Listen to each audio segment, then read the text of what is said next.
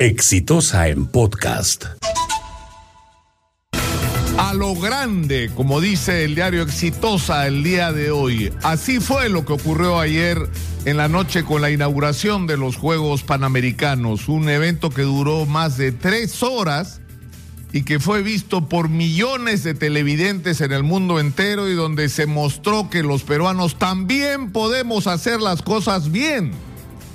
Y yo creo que todos en algún momento y de una u otra manera nos hemos sentido orgullosos y nos hemos emocionado con lo que hemos visto.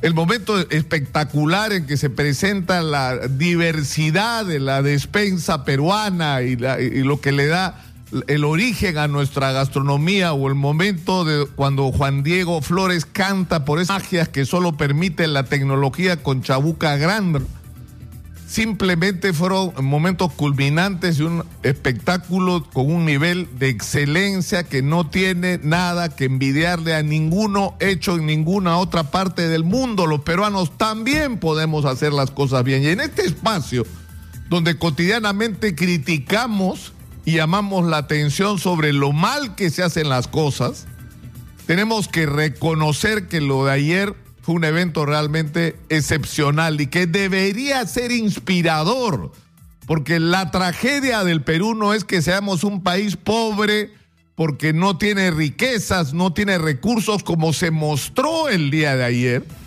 que sí las tenemos. Somos un país rico.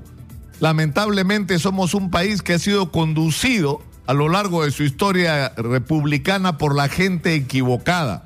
E insisto, lo de ayer tiene que ser inspiración para enfrentar otras áreas de la vida nacional. Miles, miles, 12 mil, 14 mil creo que fueron al final los voluntarios.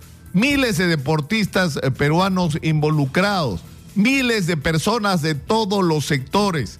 Es decir, lo que, lo que se ha mostrado es que el esfuerzo conjunto, concertado alrededor de un objetivo, nos puede permitir lograr los niveles de exigencia que nos propongamos. Reitero, lo de ayer tiene que ser inspirador para todos. Este fue un podcast de Exitosa.